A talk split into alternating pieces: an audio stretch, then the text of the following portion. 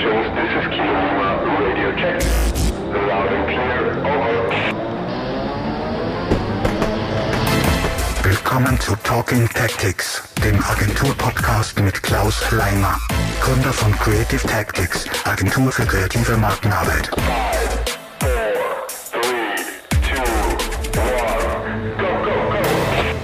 Herzlich willkommen zu einer neuen Folge Talking Tactics. Heute sitzt ein ganz besonderer Gast mir gegenüber.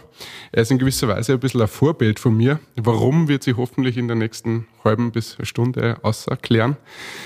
Ähm, schön, dass du Teil von Talking Tactics bist. Martin Kaswurm. Guten Morgen.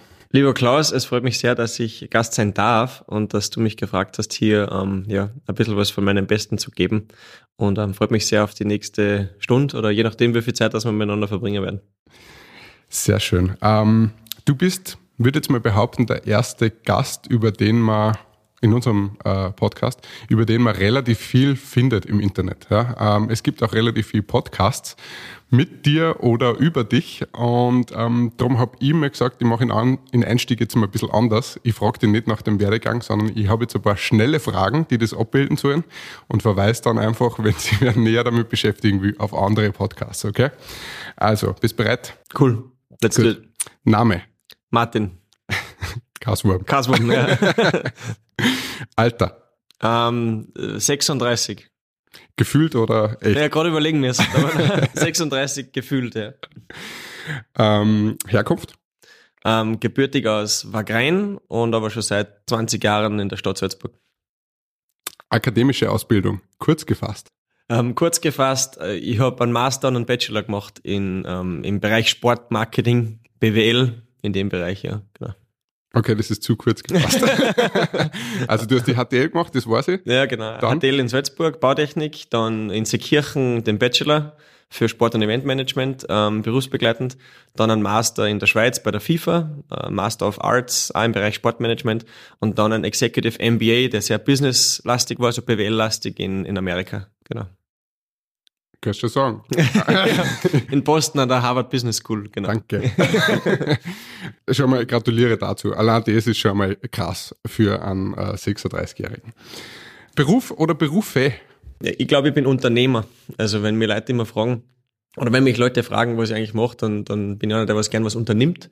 Und das finde ich im Österreichischen so schön, dass der Unternehmer ja vom, vom Wortstamm her, wo es herkommt, einer ist, der was halt einfach Sachen gern unternimmt und Sachen äh, sich vornimmt. Und das würde am ersten sagen, passt zu mir. Ähm, ich habe so das Glück gehabt, dass ich meine Leidenschaft, und das ist der Sport, zum Beruf machen habe dürfen. Und um das hat sich halt jetzt viel anderes aufgebaut und eine Eventagentur und ja, also das passt. Okay, das heißt, in erster Linie bist du wahrscheinlich jetzt mal CEO von Chaka 2, oder? Richtig, genau. ja. Okay. Also das ist, ich mehrere Hüte auf, ich glaube, auf das werden wir wahrscheinlich eh nicht zu sprechen Äh, kommen. genau, definitiv. Aber der Haupthut, der Bread and Butter, das was die Rechnungen zahlt und das was ähm, den Großteil meines meines Lebens und meines Alltags auch ausfüllt, ist ist Chaka 2, richtig. Und das seit 13 Jahren. Wahnsinn. Das Sombrero Chaka 2. richtig, genau. Familie. Glücklich verheiratet seit äh, einem Jahr circa mit der Marianne, äh, äh, Mexican American, die dankenswerterweise wegen mir nach, Amer äh, nach Amerika, sage ich, nach Salzburg gezogen ist. Und ähm, genau, haben eine, eine Tochter mit eineinhalb Jahren. Genau. Und auch vielleicht nur erwähnenswert, äh, deine Schwester, das ist eine Gemeinsamkeit von uns. Wir haben beide ältere Schwestern. Richtig. Die, und beide unsere Schwestern sind recht erfolgreich. Richtig, Bei dir ist es die Karin, richtig. ähm, besser bekannt als Constantly Kay. Genau, ja, die, die Karin macht seit sieben Jahren, glaube ich, ähm, im Bereich des, des ja, Influencer, des Content Creator äh, äh, ihr Ding und ich glaube für österreichische Verhältnisse ganz erfolgreich. Das passt gut und sie hat recht einen Spaß dabei und ja, habe aber auch noch, das darf man nicht vergessen, eine weitere Schwester und zwei weitere Brüder. Also wir sind, wir sind fünf in der Familie. Ah ja. Wofür warst du gestern Abend dankbar?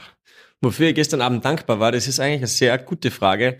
Und das ist, ich weiß nicht, was das herhast oder wie du auf die Frage kommst, aber äh, ich, bin, ich bin gestern am Abend ja mit meiner, mit meiner kleinen Tochter, die habe ich wieder ins Bett bringen dürfen und da haben wir so ein abendliches Ritual, wo wir immer sagen, für was wir dankbar sind. Und das war gestern auch wieder der Fall. Und ähm, ja, ich bin gestern aus Amerika erst zurückgekommen, ähm, weil ich so ja einen, einen business-privaten Wochenendtrip gehabt hab Und ähm, ja, da war ich recht dankbar, dass ich wieder heil zu Hause angekommen bin und wieder den Abend äh, mit, der, mit der Tochter verbringen hab dürfen. Und deswegen war das gestern der letzte, das letzte Mal, wo ich dankbar war, sagen wir so. Schön.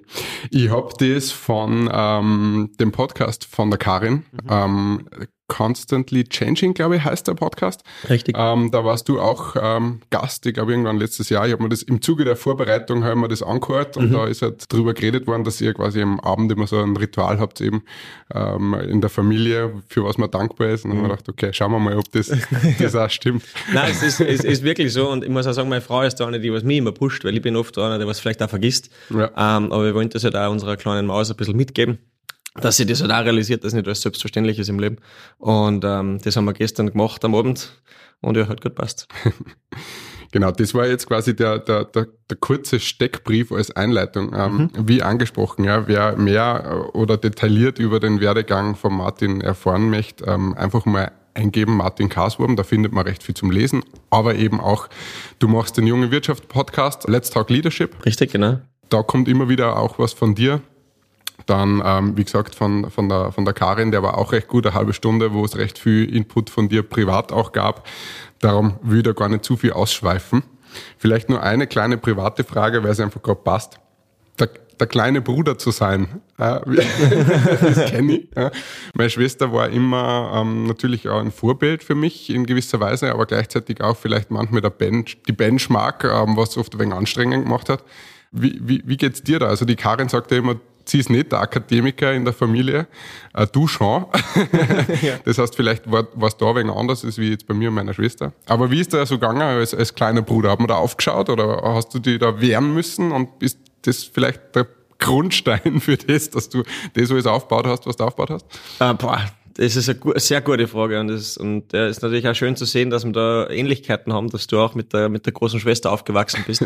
ich glaube, es, hat, es gibt Vor- und Nachteile an so einer Konstellation und ich glaube, ein großer Vorteil, vor allem in jüngeren Jahren ist, dass ähm, in dem Fall so war es ja bei uns, ich weiß nicht, wie das bei euch war, hat die große Schwester oftmals schon ähm, den Weg freigemacht, äh, wenn es jetzt ums Fortgegangen ist, wenn es um Sachen gegangen ist, was man, was man da hat dürfen, weil die natürlich äh, als Erstgeborene in dem Fall ähm, das vielleicht ein bisschen schwerer gehabt hat wenn man jetzt einmal ausgehen hat dürfen am Wochenende und so weiter. Also das, glaube ich, hat, war ein bisschen ein Bonus für uns, weil man, oder für mich in dem Fall und meine jüngeren Geschwister, weil sie für uns die, die Benchmark sozusagen, um in deinen Worten zu sprechen, äh, für uns einmal ein bisschen höher gesetzt hat. Das heißt, wir haben einfach mehr Sachen machen dürfen. Also ich glaube, das war sicher ein großer Vorteil in, in, in Kindesjahren. Wir sind jetzt zwei Jahre ziemlich genau auseinander ähm, und durch das haben wir schon natürlich in der Schule Gemeinsamkeiten gehabt, wobei wir uns relativ schnell in unterschiedliche Richtungen entwickelt haben, weil die Karin ähm, ist in die, in die Tourismusschule gegangen, war mehr in dem, ja, ich bin outgoing, ich muss mit Leuten reden, ich muss kommunizieren und ich bin halt eher den Pfad von meinem Dad gefolgt und bin mehr ins Technische reingegangen, ähm, HTL, wie wir schon gesprochen haben. Ähm, und durch das als Techniker ist jetzt zwangsläufig nicht so, dass man viel mit Leuten reden muss. Ähm, da fokussiert man sich lieber auf Zahlen und auf, auf andere Geschichten. Und durch das, glaube ich, haben wir uns relativ schnell dann in unsere eigenen Welten entwickelt. Aber, und das ist schon ein wichtiger Turning Point für mich gewesen, meine Schwester hat dann, ich weiß nicht mehr genau, ich glaube mit 20, 25 entschieden, dass es auf Weltreise geht und ist dann ähm, ja mit dem damaligen Freund gemeinsam nach Amerika, Australien, Neuseeland, Asien ausgewandert und da hab, war sie schon für mich ein Vorbild, weil ich gemerkt habe einfach, hey, nach Freilassing gibt noch mehr quasi. Also es gibt da noch mehr als wie, als wie in Salzburg und Österreich. Und das hat mir richtig taugt. Und da habe ich eigentlich immer mein ganzer Spanis, äh, was ich dann immer gehabt habe, zusammengepackt, habe geschaut, wo sie gerade ist. Und dann war es New York zum Beispiel. Und dann habe ich zwei Wochen New York mit ihr gemacht und sie hat mir alles gezeigt. Und also da war sie schon für mich eine gewisse ähm, wie sagt man denn, Stütze, um einfach die Welt ein bisschen besser kennenzulernen und zu verstehen, was da draußen alles gibt. Witzig, das war bei mir ziemlich gleich. Also meine Schwester ist auch relativ bald raus und das ist also die Quintessenz, was sie immer sagt, also geht's raus. Ähm, die war in Vancouver, die lebt jetzt in Neuseeland und und und und ich habe das immer genutzt und bin natürlich dann auch, auch hin äh, auf Urlaub oder ja, wie auch immer man es dann sieht. Also Urlaub jetzt nicht, aber sie, so, sie hat mir auch ein wenig die Welt gezeigt oder geöffnet. Recht weit habe ich es nicht gebracht, wenn ich ehrlich bin. Ja, ich bin äh, München, äh, ein bisschen Berlin und jetzt bin ich wieder zurück in Salzburg. Ähm, 150 Kilometer von da, wo ich aufgewachsen bin, weg. Ähm, aber egal. Zumindest das Mindset ist offen genug. Ja, und es ist alles relativ. Also, man, du tust es ein bisschen downplayen. Du hast eine sehr erfolgreiche große Agentur aufgebaut und bist ja, machst dein Ding und machst das sehr gut. Und ich glaube, das ist ja auch wichtig. Und ähm, hast mit deinen Projekten ja auch, ich sage mal, internationalen Erfolg. Und ich glaube, das ist ja das, was zählt. Danke. Lieb von dir. ist es so, ist so, ist die Tatsache. Kommen wir mal auf dein Business zu sprechen oder auf deinen Sombrero, wie wir es vorher genannt haben, Chaka 2. Also wir sitzen jetzt da, äh, ich probiere das jetzt so, wie es das du immer machst. Du malst ja immer so ein bisschen ein Bild. Ja? Also wir sitzen da auf einem großen schwarzen Tisch, ähm, Betonwände, ähm, alles sehr clean, sehr sauber, Industrial Look. Draußen ist eine, eine geile Küche, auch schwarz, zusammengerammt. Ein äh, Ping-Pong-Tisch, auch schwarz, sehr viel Glas. Ähm, es sind noch nicht recht viele Leute da, weil es erst kurz vor neun ist, aber das, es füllt sich langsam. Also super clean, super fein ähm, und ihr seid ja gerade neu quasi da eingezogen oder wieder eingezogen oder umgebaut. Warum war denn das notwendig? Exzellente Frage. Ähm, ich glaube, notwendig war es gar nicht. Also wenn man es so sieht. Also es hat nur nicht aus allen Nähten geplatzt? Ähm, ja, es war eher, ich glaube, unsere Agentur hat sie, ich nenne das jetzt, es war ein bisschen so eine Art Metamorphose. Wir haben uns weiterentwickelt, weil ja, die, die Agentur ist jetzt 13 Jahre alt. Wir haben es ursprünglich, wenn ich zu den ganz zu den Anfängen zurückgehe, in der Wolf-Dietrich-Straße im André-Viertel gegründet. Klassisch aus einer WG raus. Damals mit meinem besten Freund gemeinsam, mit dem Veit Manninger. Und äh, das war eigentlich ja ganz, ganz simpel, um die Kosten niedrig zu halten. Ähm, aber da sind dann auch Mitarbeiter eins, zwei und drei, glaube ich, dazugekommen. Und das ist in einer Wohnung mit fünf Mitarbeitern. Das brauche ich dir nicht sagen, das wird dann schwierig. Ähm, Immer wenn komisch und, dann, ja. und sind dann zu Romy in den Coworking Space gegangen, den sie 2012 eröffnet hat, also Romy Siegel, Miss Coworking von, von Salzburg quasi. Und die hat uns wirklich äh, da auch gezeigt, was New Work heißt und was man eigentlich auch machen kann mit, mit Coworking Spaces. Ähm, waren dann dort genau zwei Jahre und sind dann 2014 in diese Location gekommen, wo wir jetzt auch quasi sitzen. Nur in einer anderen Konstellation, weil wir und über das werden wir vielleicht noch sprechen, äh, bei Chaka 2 ja mehrere Geschäftszweige haben. Äh, wenn jetzt Leute mich fragen, was machst, ähm, dann kommt oft irgendwie so ganz plump, ja, wir sind eine Eventagentur, aber ich glaube, mittlerweile sind wir einfach ganz viel differenzierter aufgestellt. Mhm. Ähm, wir machen also Live-Kommunikation, wenn man das so äh, quasi in, in zwei Worte fassen müsste. Und bei dieser Live-Kommunikation ist auch das ähm, Stichwort Warehousing mit dabei. Jetzt habe ich ein bisschen einen großen Bogen äh, gemacht. Ähm, aber Warehousing ist deswegen ein gutes Stichwort, weil wir uns hier in der Söllheimer Straße 16 im Norden von Salzburg im Gusswerk angesiedelt haben, weil es hier große Lagerflächen gibt für unsere Kunden. Ähm, und das war eigentlich der einzige Grund, wieso wir da aus der Stadt raus sind, weil wir wollten gute direkte infrastrukturelle Anbindung für Lkw, für Lieferwegen, für unsere Kunden haben. Ähm, und das wäre im Andréviertel in der Stadt einfach schwierig möglich gewesen, mit Backen schon angefangen. Und im Gusswerk haben wir großzügige Flächen und es ist die S-Bahn gleich da oben mit Kasern. Ähm, es fährt der Bus direkt her. Also es ist auch für Mitarbeiter super. Ähm, und durch das sind wir eigentlich da 2014 rein und haben uns halt so sukzessive Jahr für Jahr immer wieder ein bisschen mehr erweitert. Und es war dann schon ein Zeitpunkt da, ähm, vor der Pandemie, da waren wir, glaube ich, acht, neun Mitarbeiter, wo wir gesagt haben, hey, wenn wir langfristig oder mittelfristig denken wollen, da kommt vielleicht ein bisschen der Betriebswirt bei mir raus, dann will ich nicht jedes Jahr, und ich weiß jetzt gar nicht, was wir zahlt haben, ich glaube 4.000, 5.000 Euro Miete zahlen pro Monat, mhm. weil das sind halt 50, 60.000 im Jahr, die was da der Bank zahlen kostet für einen Kredit. Ja. Um, ähm, und das war eigentlich so die, die, die Grundsatzidee dahinter und dann haben wir gesagt, okay, lass uns was suchen. In der Pandemie haben wir Zeit gehabt zum Suchen, weil da war das Business jetzt ein bisschen down, vor allem 2020. Und ähm, haben das gemacht und haben zum Glück äh, auch mit unserem damaligen Vermieter dann ein Agreement gefunden, dass der auch verkaufen will. Und die wollten uns auch gerne im Gusswerk halten als Agentur. Ähm, ja, es sind mehrere Agenturen mit Elements und Co. wirklich da am Gelände, ähm, die man in Salzburg ja auch gut kennt. Mhm. Und äh, deswegen war das für uns dann klar, das zu machen. Und ja, du hast es ja vorher gesagt, es ist viel Beton. Wir haben eigentlich ein Untergeschoss gekauft, das wir jetzt, ich glaube, in unserem Stil ganz cool umbaut haben. Und durch das war auch Preis-Leistung okay, weil Salzburg braucht man nicht sagen, die Preise sind ja irre. Ähm, und wenn du da nicht ein paar Millionen irgendwie ausgeben willst was, dann, dann kommst du nicht weit. Mhm. Aber das ist halt nun mal Salzburg. genau. Jetzt hast du schon recht gut. Das was, ich wollte ein bisschen, äh, jetzt als nächstes ein bisschen auf den Golden Circle eingehen. Ja. Also, ja. was macht Chaka? Das hast du jetzt ganz gut eigentlich erklärt. Also, Live-Kommunikation nennst das, ähm, mhm. dass es eigentlich mehr ist als Event Marketing und ähm, vielleicht nur mal ganz kurz für jemanden, der überhaupt keinen Plan hat, ähm, was, was heißt das oder was macht Chaka, was sind die Geschäftsbereiche? Mhm. Also ganz plakativ gesprochen, im, im, in der Live-Kommunikation äh, schaffen wir äh, Gänsehautmomente. Also ich glaube, das ist das, was wir machen wollen für unsere Kunden im Sportbereich, im Musikbereich, im klassischen Brandbereich. Ähm, nur das ist über die letzten 13 Jahre halt auch verschwommen und ein bisschen ausgeufert in die unterschiedlichsten Bereiche. Das heißt, ein Kunde wie ähm, Red Bull oder Audi oder Puma, die kommen zu uns und sagen, hey, wir wollen einen neuen Fußballschuh präsentieren, wir wollen äh, ein neues E-Auto präsentieren oder irgendwie eine neue äh, Red Bull Edition. Ähm, und dann überlegen wir uns am weißen Blatt Papier mit gewissen Budget- und Rahmenvorgaben einfach, wie können wir das cool inszenieren, ähm, dass das ein Medienevent wird für Journalisten, dass das ein Mass-Participation-Event wird für möglichst viele Teilnehmer oder dass es ein Athletenevent wird für gewisse Opinion-Leader und das machen unsere Leute. Wir sind jetzt 25 äh, Mitarbeiter an ja, drei Standorten, wobei eigentlich sind es zwei, in Wien und in, in Salzburg noch, ähm, weil wir den dritten erst frisch eröffnet haben. Mhm. Und deswegen ja, ist das unser Fokusbereich im Bereich der Live-Kommunikation. Aber es ist halt nicht nur mehr das klassische Event, wo du sagst, du hast einen Caterer, du hast eine Location, du hast Security, du hast die ganzen Behördenbewilligungen, sondern ja, die Mitarbeiter beziehungsweise der Kunde will mittlerweile, ähm, ja, der will auch Grafikleistungen, der will sich das Key Visual designt haben, der will vielleicht äh, wir einen Fotografen dabei haben, der will einen Kameramann und da versuchen wir möglichst viel, nicht alles, weil das wird nicht gehen oder das sind wir noch nicht, ähm, selbst in-house ja, abzuwickeln und abzubilden. Aber haben zum Glück, wie auch äh, ja ihr ein Partner von uns seid, immer wieder bei Projekten, ein gutes Netzwerk an, an, an, an guten, wirklich starken Agenturen im Salzburger Raum, aber natürlich im Großraum Österreich, die was uns dann helfen und unter die Arme greifen, vor allem in Stoßzeiten. Und unser Geschäft ist einfach trotzdem immer noch sehr sommer- und winterlastig, so Frühling und Herbst. Ja. Da holen die Firmen eher Schwung dann für die Konferenzzeit. ähm, ja, aber ich hoffe, das war die, eine, ein, gutes, ein gutes Abbilden von unserem Berufsbild quasi. Definitiv, ja. Wir haben ja auch ähm, konkret ähm, haben wir ein Projekt gemeinsam gemacht, ähm, der Repul Almauftrieb. Da kam, glaube ich, die gesamte Idee für das Event von euch in Kooperation mit Red Bull.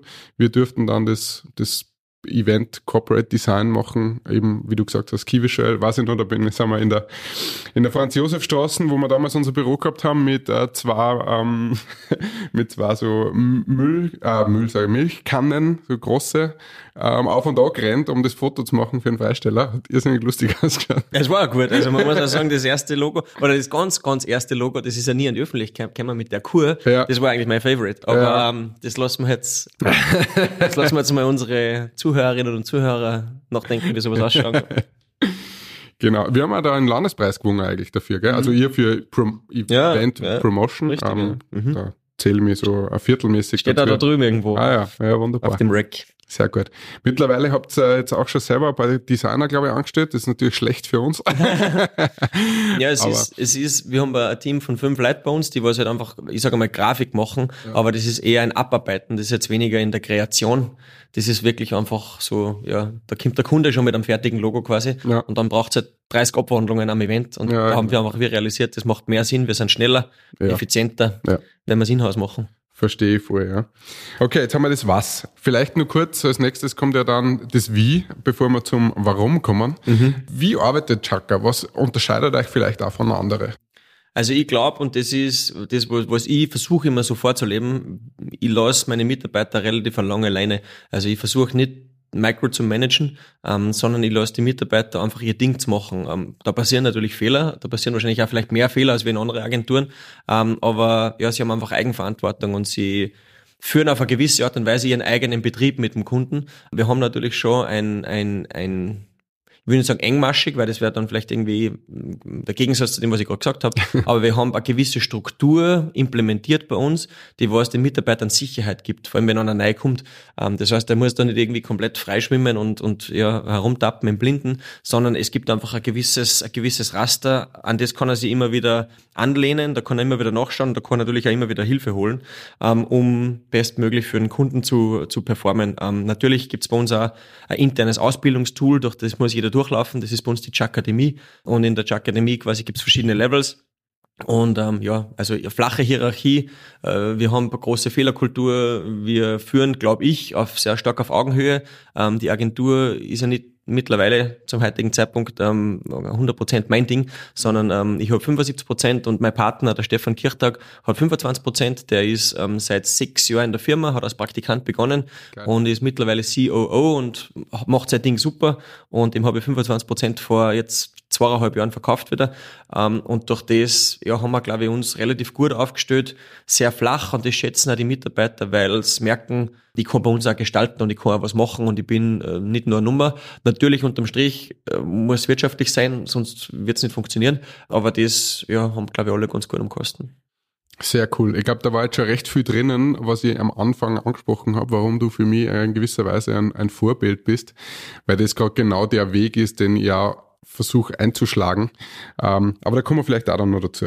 Ähm, jetzt hast du das Stichwort Zahlen genannt. Mhm. Äh, ganz kurz, wie viele Mitarbeiter seid ihr aktuell? Habt ihr aktuell? Also wir sind 25 Mitarbeiter eben an diesen drei Standorten Mhm. ähm, mit Salzburg, äh, Wien und eben seit Dezember Los Angeles, Mhm. ähm, wobei Los Angeles noch kein Fixer ist und wir da halt das Team sukzessive aufbauen, aber haben die Leute bei uns hauptsächlich in Wien und in, in Salzburg am Standort. Mhm. Du fragst in deine Podcasts bei, äh, bei, bei der jungen Wirtschaft immer nach Umsatzzahlen. Darf ich die auch fragen? Was? Mhm. Sicher. äh, wir haben letztes Jahr gemacht knapp bei 5 Millionen Euro. Okay. Das ist schon eine Hausnummer. Es geht immer mehr, aber, aber es, nein, es passt schon. Es ist äh, eine gesunde Entwicklung und das ist mir wichtig und natürlich Umsatz ist ja nicht gleich Profit und was am Schluss überbleibt, aber es ist, ähm, ja, ich glaube, wir haben uns ganz gut weiterentwickelt und für mich ist immer wichtig ein gesundes Wachstum. Ja, super. Salzburg, Los Angeles, Mhm. Wien. Ja. Ja, Klingt groß, Mhm. ist es auch. Warum äh, Los Angeles? vielleicht gehe ich dann einen Schritt zurück. Ähm, wir haben in Salzburg gegründet Mhm. und ich habe mir immer gedacht, Salzburg, das passt und wir haben da coole Player, wir haben äh, mit der Porsche, wir haben mit Red Bull, wir haben mit Spar super Platzhirschen als Kunden ähm, und ich war eigentlich nie ein Fan von einer großartigen Erweiterung in andere, in andere Regionen, ähm, bis eigentlich... Darf ich jetzt reingrätschen? Ja, bitte. Warum? Weil es schwierig ist zum Führen oder weil es unübersichtlich wird oder kompliziert oder? Das ist eine richtig gute Frage. Ich habe es einfach nicht am Schirm gehabt. Ich habe einfach gedacht, das, wir kennen etwas heutzutage in der Digitalisierung, man kann eh von da aus überall hin und dann fliege ich halt nach Berlin rauf und bediene meinen Kunden von Salzburg aus in, in, in, in Berlin, weil ich vielleicht irgendwie da kurzsichtig gedacht habe und mir gedacht habe, hey, ich kann den ja eh von einem Standort aus servicieren. Ähm, nur, wir haben dann im April 2021, also das ist jetzt fast zwei Jahre her, ähm, eigentlich durch einen Zufall, durch meine Schwester, weil die ein neues Büro in Wien aufgemacht hat, die Chance bekommen, äh, in Wien ein Büro mitzueröffnen, mit ihr gemeinsam, ähm, weil sie einfach ihren Overhead, ihre Kosten ein bisschen reduzieren wollte. Und das war für uns wirklich, äh, ja, der goldene, wie sagt man denn, der, der goldene Move quasi, weil wir in Wien einen, einen Standard eröffnet haben, wobei ich auch intern ausgesprochen habe, hey, jetzt gehen wir mal in eine, in eine Art Pop-Up-Office für ein Jahr und schauen uns mal ein Jahr das an, ob da überhaupt was zurückkommt, weil ich war echt skeptisch, weil man dachte, wieso soll, das ist ja wurscht. Also, das war meine Wahrnehmung. Nur, ähm, ja, man lässt sich immer einen besseren belehren und im Endeffekt ähm, über SEO, also Search Engine Optimization und ein bisschen Google Marketing haben wir dann relativ schnell realisiert, dass wir als Wiener Agentur wahrgenommen werden. Okay, ja. Aber wir das de facto nicht sind. Wir sind eine österreichische Agentur, die in Salzburg sitzt. Ja. Ähm, aber es ist für viele Kunden in unserer Branche immer noch, Pandemie hin oder her, wichtig, äh, dass man quasi ein nahe Verhältnis hat und dass man in Wien sitzt. Ja. Und ähm, das hat uns ähm, ja so ein bisschen die Augen geöffnet, dass das einfach wichtig war. Und ja, mittlerweile, ich glaube, das haben wir ja mal in einem bilateralen Gespräch so besprochen, machen wir fast die Hälfte des Umsatzes mittlerweile im Großraum Also, Wien Wahnsinn, ne? sage ich jetzt einmal, weil da halt die großen Firmen auch sitzen. Der Nachteil, wenn man es so sehen will, ist, dass viele von unseren Projektmanager im- Zug sitzen und in, nach Wien fahren. Also das ist sicher der Nachteil. Es ist jede Woche irgendwer in Wien, weil halt viele Kunden, jetzt wo die Pandemie vorbei ist, die Leute sehen wollen in unserem Geschäft, wir sind halt Dienstleister, People's Business, da will man das trotzdem noch machen. Genau, und so, um auf deine Frage zurückzukommen, war ein bisschen mein Gedankengang mit Los Angeles, weil ähm, ja durch meine persönliche Beziehung mit, mit äh, ich sage mal, Kalifornien und mit Amerika, weil meine Frau kommt gebürtig, born and raised in, in San Diego, ist einfach ein bisschen ein nahe Verhältnis zu Kalifornien schon da. Ähm, ja, du warst es selbst, bist im Hause Red Bull einmal gewesen. Ich selbst war im, im Hause Red Bull, bevor wir unsere Selbstständigkeiten gestartet haben. Ähm, das Red Bull Headquarter in Amerika sitzt in Santa Monica. Ähm, wir haben für KTM und Husqvarna einiges machen dürfen in der Vergangenheit. Die sitzen in Morietta, wo es leicht außerhalb von Los Angeles ist. Das heißt, wir haben schon zwei Kunden da drüben sitzen, die ja jetzt bereits, und jetzt haben wir seit zwei Monaten das Büro drüben, ja aktiv mit uns schon das Gespräch führen, um dort was zu machen. Also das ist so ein bisschen der Hintergedanke gewesen und natürlich, ähm, ja, ich würde sagen der American Dream, aber ja, drüben hat man brutal viele Möglichkeiten als Unternehmer. Ähm, der Unternehmer ist, ist steuerlich und vom finanziellen her sehr gut gestellt und wird sehr gefördert. Ähm, also das ist sehr interessant. Und um die Frage abzuschließen, wir sehen einfach mittelfristig ein großes Potenzial und das sage ich auch immer wieder in, in zwei, drei andere Podcasts, habe ich das schon gesagt. Ich sehe halt im Sportmarketing ein unglaubliches Potenzial durch unsere Connections, die was wir haben, zur FIFA rein, durch meinen Master, äh, da wird 2026 die nächste Fußball-Weltmeisterschaft sein, das ist in drei Jahren. Also das wird ein Schnipser da und dann ist die dort. Die wird die erste WM sein, die 48 Teams hat, also da wird hoffentlich auch Österreich mitspielen. ähm, das heißt, es wird kommerziell ja eine, eine mega WM und da wollen wir natürlich ein bisschen mitnaschen bei dem Kuchen. Und zwei Jahre später und deswegen LA und nicht New York oder Chicago ist die Olympiade in Los Angeles 2028. Mhm. Und wir glauben, wenn wir 26 einen guten Job machen, werden wir 28 ein bisschen Erfolgegeschäft haben. So in der Theorie. Wir können uns gerne in fünf Jahren einmal zusammensitzen und quasi mehr. Ähm, aber das, das ist, das ist die Überlegung mit Los Angeles gewesen, genau. Das finde ich, das ist ein bisschen ein Unterschied bei uns zwar. Ich habe ich hab das Gefühl, du bist ich meine, du bist natürlich einiges weiter. Du machst das seit 13 Jahren, hast du der Firma. Unsere ist jetzt halb so alt, also sechs und, und ein paar zerquetschte Monate. Ähm, ich habe das Gefühl, du bist mehr, du bist, arbeitest vorausschauender, du kalkulierst mehr, du denkst mehr, du testest vielleicht dann auch. Ähm, ich bin da eher intuitiv getrieben mhm. und ähm, habe ihm dieselben, dieselben Gedanken. Also wir hätten jetzt einmal, wir haben jetzt auch überlegt, ob wir einen zweiten kleinen Standard mit einer Person vielleicht einmal machen, ja, weil es gibt in Österreich nur ein gewisses kreatives Brachland, ich würde jetzt da keine, keine Regionen nennen, aber wo man einfach sagt, da ist halt kaum was, ja. Aber trotzdem glaube ich, dass da Leute gibt, die, die vielleicht ähm, äh, gern was machen würden, beziehungsweise ist ja aufgesetzt, ja, wenn es quasi keine Konkurrenz hast, aber trotzdem sind dort Betriebe, ja, da musst du eigentlich hingehen und musst dein Ding dort durchziehen. Aber ich bin halt auch ein wenig vorsichtig, weil mein, ähm, bei mir ist es halt so, dass ich immer so ein bisschen mm, nicht weiß, ja, wie, wie behalte ich da einen Überblick? Wie funktioniert das, wenn ich nicht vor Ort bin? Und ich bin ja nicht einmal ein großer Freund von Homeoffice. Ich, ich, ich mag es gern, wenn man sich im Mittag zusammensitzt oder wenn ich einfach nur zum Café gehe, dann weiß ich, was ungefähr dann, wie die Stimmung ist. Ich höre vielleicht ein Telefonat irgendwie mit und weiß, ob irgendwer super sauer ist gerade auf uns oder ob es läuft. Der klassische Flurfunk quasi. Ja, genau. Und das, ähm, da bin ich noch nicht besonders gut in diesem, ja, vielleicht auch in dem Loslassen und dieses Vertrauen. Und das bringt mir jetzt auch gleich zur nächsten Frage. Eigentlich müsste ich jetzt vorher nur das Warum fragen, aber das passt gerade so gut. Ähm, ähm, wie hast du das geschafft? Ja? Aus meiner Außenwahrnehmung ähm, läuft Chaka 2 auch ohne dich, weil du tanzt ja auf mehreren Hochzeiten pro Woche. und ähm, das kann einfach, also du musst diese Freiräume irgendwie haben. Und du hast jetzt schon ein bisschen was erzählt, der Akademie finde ich super. Vielleicht kannst du da nochmal ein bisschen genauer eingehen. Wie, wie, wie schaut das aus? Wie funktioniert das? Habt ihr irgendwelche Leadership-Tools, mit denen ihr euch ein internes Projektmanagement macht? Sind es einfach Leute, die das für die regeln und die das abnehmen? Gibt es irgendwelche Rituale, so All Hands oder wie auch immer es heißt? Und, und, und wie schaffst du das, dass du eben nicht ins Micromanagement reinkommst oder dass die Kunden auch sagen, ja, ich will jetzt nicht ich brauche nicht mit Martin reden, ja, weil ich eben einen anderen habe. Mhm.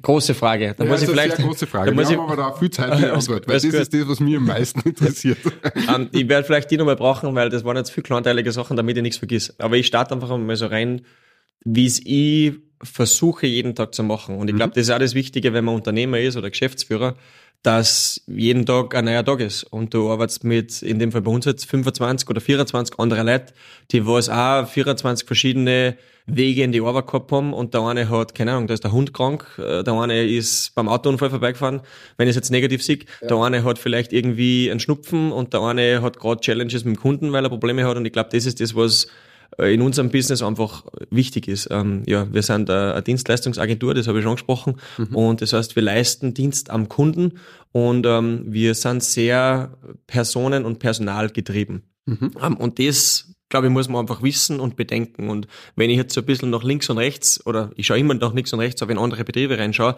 dann ist das beim Handwerker vielleicht nochmal ein bisschen anders als wie in einem Industriebetrieb ähm, oder im klassischen Tourismus und in der Hotellerie. Also das einmal äh, vorweggeschossen. Und dann muss ich auch dazu sagen, bei uns im im klassischen Eventmanagement beziehungsweise in der Live-Kommunikation ähm, fordern wir relativ viel von unseren Mitarbeitern ab. Also das ist auch was, was ganz wichtig ist zu wissen, dass man da den Mitarbeitern vielleicht noch noch feinfühliger behandeln muss, weil bei uns ist viel Samstag, Sonntag Arbeit, bei uns sind oft einmal die Tage relativ lang, also und sehr geballt kommen einfach gewisse, gewisse Parts zusammen.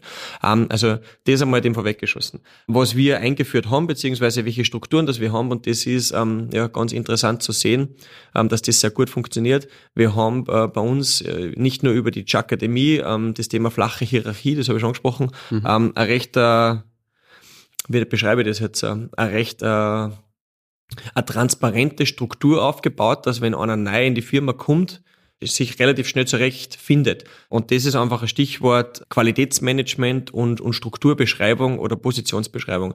Und da geht's jetzt auch schon, ist ein bisschen technisch, aber geht schon fast in eine, in eine ISO-Zertifizierung rein und jeder, der was dazu hat, der was sowas schon mal gemacht hat. Ähm, mir war das wichtig, dass wenn morgen ein Projektmanager geht und übermorgen ein neuer kommt, dann muss ich da hinsitzen können und der muss relativ schnell wissen, was habe ich eigentlich zum tun, was ist meine Projektbeschreibung. Ähm, und das haben wir wirklich bei uns gemacht für einen Logaristen gibt es eine Funktionsbeschreibung, bei uns gibt es einen Feelgood-Manager, bei uns gibt es einen Praktikanten-Buddy, bei uns gibt es äh, für einen Junior-Projektmanager, einen Projektmanager, einen Senior-Projektmanager, für die Assistenz, für uns gibt es für alle Positionen Rollenbeschreibungen.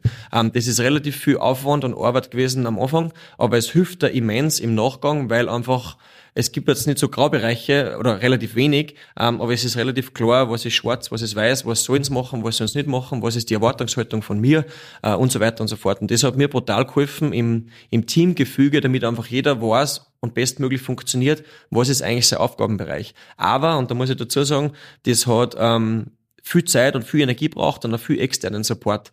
Ähm, und da schließe ich jetzt vielleicht so ein bisschen die, die Klammer oder, oder schon den, den Schwenk rüber zu meiner Ausbildung in Amerika an der Harvard Business School. Das haben wir, glaube ich, in einem Vorgespräch schon mal ganz mhm. kurz angeschnitten.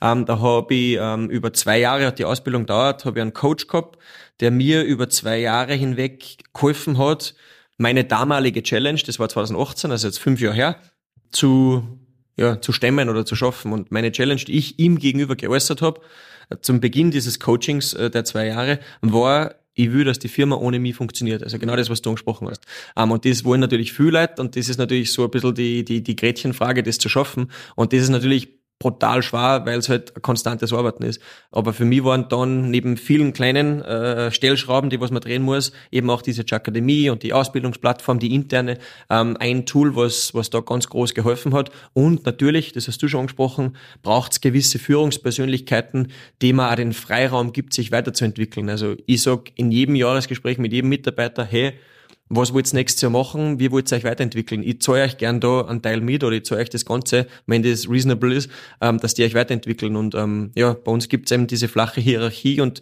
die, die ganz oben stehen, sind die Senior-Projektmanager. Und da gibt es für unsere 25 Mitarbeiter genau fünf. Mhm. Ähm, und wenn du ein Senior-Projektmanager bist, dann kapp ich auf eine gewisse Art und Weise auch die Leine zu mir. Also Senior Projektmanager hat bei mir ein hundertprozentiges Vertrauen, dass er in die Position kommt. Das wird logischerweise auch finanziell honoriert, also die glaube ich verdienen alle ganz gut. Aber bei denen weiß ich, die kann ich allein zum Kunden schicken, die können allein das Projekt machen. Äh, da gibt's eigentlich nur mehr sehr rudimentär äh, Feedback-Loops oder Projekt-Updates mit mir. Wenn ich merke, irgendwas läuft vielleicht nicht gut oder der Kunde ruft mich direkt an, auch so Sachen passieren immer noch.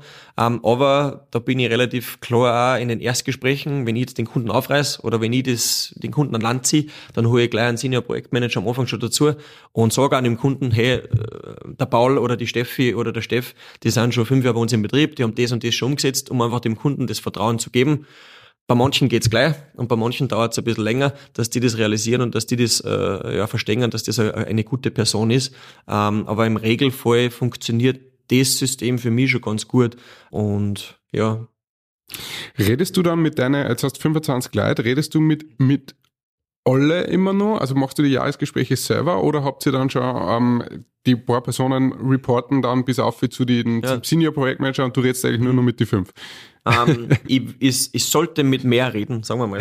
ähm, also nein, ich krieg, das Problem, was ich habe, ist, oder Problem, die Herausforderung, die was einfach stört, wenn die Firma wächst, ist, dass ich zum Beispiel mit dem, mit dem Praktikanten mhm. fast keine Gespräche mehr führt. Und das ist aber schade, weil ein Praktikant, die sind meistens sechs Monate bei uns. Ähm, wir haben ein gutes Radl, also vor die 25 Leuten sind jetzt vier Praktikanten, zwei Burschen, zwei Mädels, die das sind bei uns immer sechs Monate. Und mit die rede ich leider einfach der Agenturgröße geschuldet, ja. äh, sollte mehr reden, mhm. zu wenig. Ähm, was haben wir für Strukturen, für Tools implementiert oder für Meetings? weil du das angesprochen hast. Mhm. Ähm, also bei uns gibt's ähm, jeden Montag ein klassisches Schurfix für alle Projektmanager, wo die Wochenplanung gemacht wird. Ähm, das wird bei uns gemacht bereits von einem Senior, also nicht mehr von mir.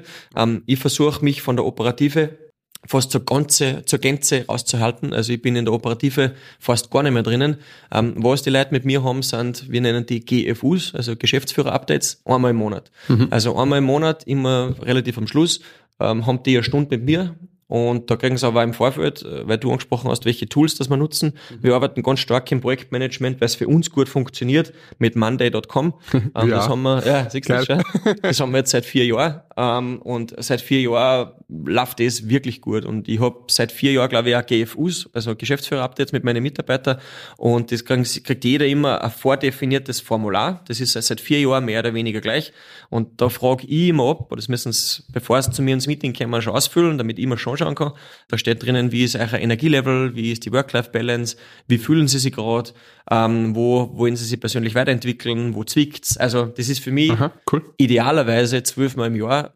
Wenn ich ganz ehrlich bin, ich travel da und habe da meine Business-Meetings und habe Urlaub, ähm, schafft man es acht bis neun Mal im Jahr. So Check-in-Points, die aber für mich unglaublich wertvoll sind, weil ich gegensteuern kann und nicht beim Jahresgespräch eine große Überraschung habe, weil die Jahresgespräche, weil du angefragt hast, für ich mit alle Projektmanager nicht mit die Praktikanten. Also ich habe circa 20 äh, Gespräche am Ende vom Jahr, Ja. die aber meiner Meinung nach wichtig sind, weil einerseits natürlich reden wir über das Finanzielle und wir reden natürlich auch, hey, wo will die Person nächstes Jahr weiterentwickeln oder wo will eine Person sich vielleicht auch woanders weiterentwickeln, weil äh, auch die Tür muss man jedem ganz normal aufmachen. Wir arbeiten in der Kreativbranche oder in der Sport- und Freizeitbranche, wenn ich nach dem Gewerbeschein gehe. ähm, da ist auch die Illusion nicht, dass einer zehn Jahre bei uns bleibt. Also die bleiben fünf Jahre im Schnitt bei uns. Ja. Und dann sollen sie auch gern woanders hingehen, weißt du. Und da will ich in die fünf Jahre ein guter Ausbilder sein, aber um nochmal zurück zu, zurückzukommen auf die, auf die Senior-Projektmanager, der Paul bei uns macht parallel einen Master, wo ich dem super unterstütze und wo ich ihm die Zeit auch freigib, weil ich weiß, seit er den Master macht, hat er so einen Schub gemacht und so einen Sprung beim Kunden auch draußen. ähm, und so versuche ich natürlich auch die Mitarbeiter, wenn wer kommt, mit einer Idee, wo er sich weiterentwickeln will oder wo er auf eine Konferenz irgendwo hinfahren will oder fliegen will, dass wir das auch äh, pushen, weil das ist halt mein Verständnis, du kriegst das hundertmal wieder von den Mitarbeitern zurück und ähm, abschließend auf deine Frage, und dann kann man nochmal schauen, ob ich was vergessen habe, Ja, bist Ähm, gut unterwegs. ist für mich ein Statement ganz wichtig und das versuche ich mir nicht jeden Tag, aber schon wöchentlich immer wieder vor Augen zu führen. Ähm, ich will am Unternehmen arbeiten und nicht im Unternehmen arbeiten. Und ich weiß, das ist immer so einfach gesagt und es ist brutal schwierig. Und natürlich sind bei mir auch genug E-Mails drinnen, wo Kunden irgendwas zu Projekten wollen. Aber ich versuche mich zu zwingen, wirklich einen großen Share jede Woche am Unternehmen zu arbeiten, ähm, als wie, als wie ihm. Weil für das habe ich zum Glück äh, tolle Mitarbeiter, die das ähm, ja teilweise sogar noch besser kennen, weil sie viel, viel stärker in die Projekte drinnen sind. Super, das war total gut und schön zusammengefasst. Und mir zieht es ein wenig den Grinser auf, weil das ist alles nicht, ähm, ich will jetzt nicht schmälern, aber es ist nicht Rocket Science. Also Nein, es ist Gott sei Dank so. Wir ich kochen auch noch mit was. Ja, ich denke mir so, ja, okay, passt, ich- vielleicht ist mein Weg, weil ich, genau das möchte ich erreichen. Ja. Ich möchte, ich möchte, das habe ich in meinem ersten Blog-Eintrag jetzt geschrieben, ich möchte am Unternehmen jetzt arbeiten, ich möchte schauen, dass wir weiterkommen. Ich war jetzt sechs Jahre lang so tief drinnen in die Projekte, dass ich gar nicht mehr ausschauen habe können ähm, aus dem Glasl, ähm, wo es überhaupt mit der Agentur hingehen soll. äh, und was wir erreichen wollen, was wir brauchen und habe mich auch jetzt einfach viel mit Leadership auch beschäftigt, was jetzt gleich unser nächstes Thema wird. Ähm, sau cool, dass ihr auch mit Monday arbeitet. Also mir, mir hat das extrem viel geholfen. Allein schon, dass es keine Mails mehr intern gibt, sondern einfach nur nur E-Mails, die von außen reinkommen. Richtig, ja. Und ähm, zum Beispiel, äh, Interesse habe ich noch, wenn ihr ähm, dieses Montagsmeeting dann äh, macht letztendlich, wie, wie plant, plant ihr nach Zeiten oder nach, also, weil bei uns ist Kappa-Planung immer so ein bisschen ein Thema. Wir machen es aktuell nur nach Tage, ja, weil das, man schätzt halt den Aufwand ungefähr ein und sagt, okay, einen halben Tag braucht man für das, einen halben Tag für das. Und am Ende ist man meistens immer über fünf Tage und dann muss man schauen, wo man wieder, wo man schiebt oder, oder schneller wird. Macht ihr das also ähnlich oder, oder wie geht's, wie, hier? Ähm, ich glaube, das kann man so schwer vergleichen, weil bei uns das Business, bei uns ist so unglaublich wenig Routine im, im, in der Live-Kommunikation und im Eventmanagement, weil jeder Kunde braucht ein bisschen was anderes. Ähm, und beim einen sind's Location-Visits in Wien, beim einen ist irgendwie, keine Ahnung, muss ich die 300 Flüge nur buchen, beim einen muss ich das machen. Also es ist so ganz schwer zu sagen, für das brauche ich fünf Stunden oder für das ist ein halber Tag oder für das ist ein Tag. Ähm, was für uns die Schuhe fix mehr sind, ist eher ein Einchecken am Anfang von der Woche bei alle Projektmanager. Hey, wie ist die Auslastung bei jedem? Wer ist schon an seiner Kapazität? Und wie schaut's mit Fuhrparkplanung aus? Weil das ist was, was bei uns einfach auch noch mit einspielt. Ähm, wie schaut's aus mit, mit Promotions, Aktivierungen? Wo werden die Praktikanten noch braucht? Also das ist eher so ein Tool oder ein Meeting, ähm, wo ich ein bisschen ein Auslastungsmanagement mache. Und das macht deswegen die Steffi bei uns, weil die einfach ein Zahlenfuchs ist ähm, und eine unglaublich genaue. Ähm, und die, vor allem die, die was bei uns eher die Kreativen vielleicht sind, ähm, mehr auf die Finger klopft und sagt, hey, passt da ein bisschen aus. Also die, die tut das einleveln. Ähm, ein Tool, was ich, über das, was wir jetzt nicht geredet haben, beziehungsweise ein Meeting-Konstrukt, sind unsere COO-Updates. Also der Stefan Kirchtag, mein Partner, der, wie gesagt, die, die 25 Prozent an der Firma halt, der ist ganz stark in der Operative drin. Also der weiß auch, wenn du den jetzt fragen würdest, wie, wo steht die, Anni, die Annika gerade oder wo steht der Andres gerade, dann kann der genau sagen, okay, der ist bei dem Projekt in dem Status drinnen.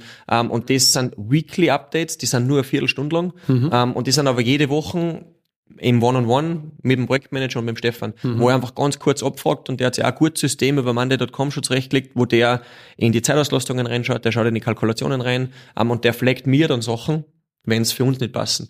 Und da haben wir, jetzt sind wir ganz tief in der Struktur drin, da haben wir Leadership-Updates bei uns äh, eingeführt und das ist der Stefan, ich und unsere zwei Assistentinnen, wir vier und das ist einmal in der Woche, meistens am Montag, kurz nach dem Schulfix. Ähm, und das ist für uns ganz wichtig, um einfach auf dieser Leadership-Ebene zu Entscheidungen zu treffen und Sachen einfach auch nochmal zu flecken, weil der Stefan kriegt es für die Projektmanager, tragt es in unsere Leadership-Ebene und wir können es eigentlich schnell abhandeln. Also es gibt schon ein paar Meetingstrukturen, die bei uns äh, drinnen sind, ähm, die uns helfen, diesen, diesen Arbeits, dieses Arbeitspensum abzuspulen. Aber jetzt wirklich, weil du angesprochen hast, Kapperplanung beziehungsweise Zeitmanagement, das ist bei uns brutal schwer möglich auf lange Frist oder auf lange Sicht zu machen, weil es bei uns so oft in Schüben kommt. Weißt du, wenn man jetzt, keine Ahnung, letzte Woche war es Red Bull Play Streets, äh, mit dem Projektmanager brauche ich gar nicht reden, weil der ist Abgefeuert. Erstens, erstens ist er nur in Gastein drinnen, dann hat er irgendwie, keine Ahnung, darf ich jetzt gar nicht sagen, aber sehr lange Tage, ähm, was die Stunden betrifft und hat natürlich sein Team voll unter Strom und äh, das ist halt bei uns ganz oft so. Und Ja. zum Glück haben wir so Wellenbewegungen sehr oft und ähm, ich weiß jetzt nicht, was, was die Woche ansteht, weil ich nicht im Detail drinnen bin, ähm, aber vor allem in der Phase, wo unser Geschäft halt